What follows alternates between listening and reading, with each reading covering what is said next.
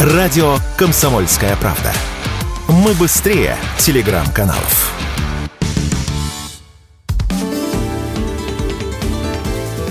Непарадные портреты с Александром Гамовым. На радио «Комсомольская правда». Всем привет, с вами Александр Гамов.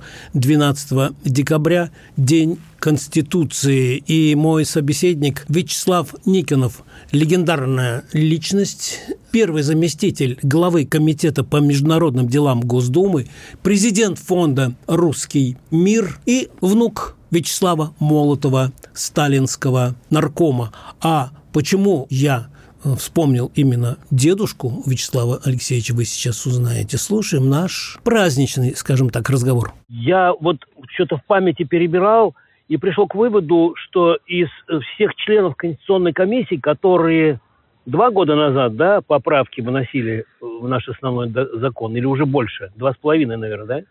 В двадцатом году, да. В двадцатом году. Что вы самый уникальный человек, потому что представляете не только все сословия России, которые, в общем, были в вашем роду. Вот. Ну и где-то я так понял, что Вячеслав Михайловича Молотова, потому что он представлял, извините за тавтологию, Конституцию товарищу Сталину и России.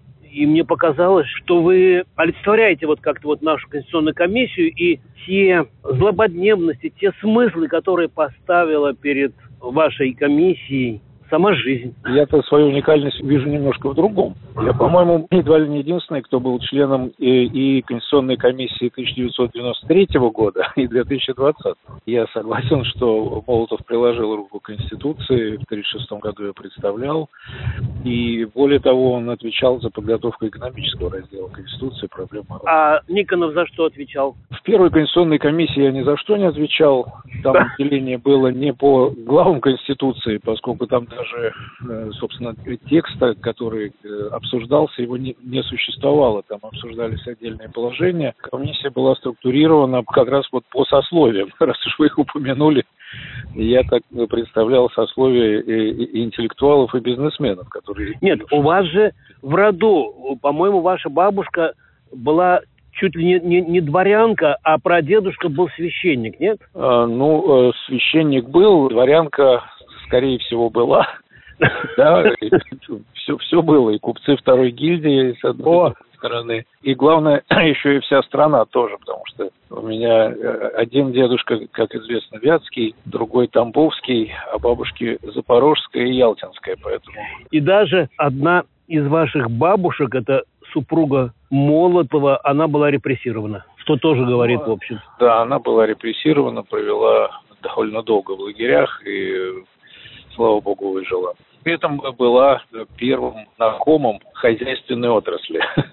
У нас первым знакомым женщина была Калантай, но она отвечала за социальную политику, а бабушка была наркомом рыбной промышленности. А у бабушки фамилия какая была? Фамилия, фамилия. бабушки Жемчужина, Полина Жемчужина, да, это известно. Вопрос звучит так. За что вы отвечали в нашей, уже чуть не сказал, залатанной, преобразованной, адаптированной к современности Конституции в 2020 году?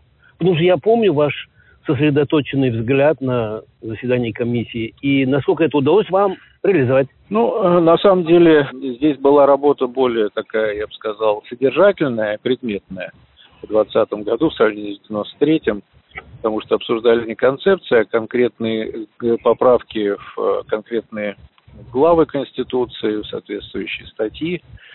И э, я входил в состав комиссии, которая занималась вопросами, связанными с э, международной деятельностью и международным окружением, и международным правом. Но при этом, естественно, никому из членов комиссии не воспрещалось вносить поправки и в другие разделы Конституции. Что касается вот раздела, связанного с э, международными аспектами, то главный вопрос, конечно, был исправить главный порог Конституции 93 года, которая предусматривала приоритет международного права и международных правовых норм над Конституцией Российской Федерации, над нашими законами. Тем самым мы как бы отказывались от э, суверенитета, потому что если законы э, внешние стоят над вашими законами, то значит вы не суверенны. Возвращали России суверенитет сделали это достаточно успешно, я думаю. Во всяком случае, это положение в Конституции было внесено. Что касается других вопросов, на которые я обращал внимание, это вопросы, связанные с нашими ценностями, с исторической памятью и с тем, чтобы исправить еще один порог Конституции 93 года, а именно э, ее э, такой, я бы сказал, нероссийский характер. Конституция 93 года могла относиться к любой стране, просто к любой. Там не было ничего о наших национальных традициях, о исторических традициях, об исторической памяти, о ценностях нашего общества. Вот это все э, тоже мы туда вносили. И защита исторической памяти – это э, одна из тех поправок, которые я тоже сам вносил. Вот в основном в этих направлениях я работал. Скажите, пожалуйста, однажды такая фраза вот в наших с вами интервью, я не помню в каком, промелькнула, что мы вернули основной закон нашу страну. Вот, по-моему, так Никонов сказал, да? Правильно я сказал, да. Как я говорил, и правильно вы запомнили. Мы вернулись домой. А, вот так вот. Сформулировать. Да, мы вернули Конституцию. Да. То есть мы пошли, поблуждали в бездомных конституционных дебрях, и потом все-таки решили, что надо вернуться домой. И это как раз отвечает э, сейчас нынешнему этапу нашего развития, когда мы вообще, в принципе, вернулись домой. Когда мы перестали задавать себе вопросы, кто мы там, Восток, Запад, да, Евразия, Азиопа или кто. Мы ответили, угу. сейчас отвечаем себе достаточно очевидно и четко, что мы просто самостоятельная российская цивилизация, и это сейчас уже становится общепризнанным, это вошло уже даже в концепцию внешней политики. Я считаю, что это действительно большой сдвиг. Мы закончили вот эти э, споры э, западников и славянофилов, кто мы, мы на самом деле Россия, и это вполне достаточно. А вот интересно, за что бы дедушка Молотов внука Никонова похвалил, а за что бы поругал? Ой, он нашел бы, за что меня всегда поругать. Прежде всего за то, что это не социалистическая конституция, естественно. Там нет ничего о марксизме-ленинизме и руководящей роли коммунистической партии. А похвалил. Похвалила за то, что э, те э, социальные гарантии, которые впервые появились в советских конституциях, они здесь даже развиваются. А, то есть мы их возродили.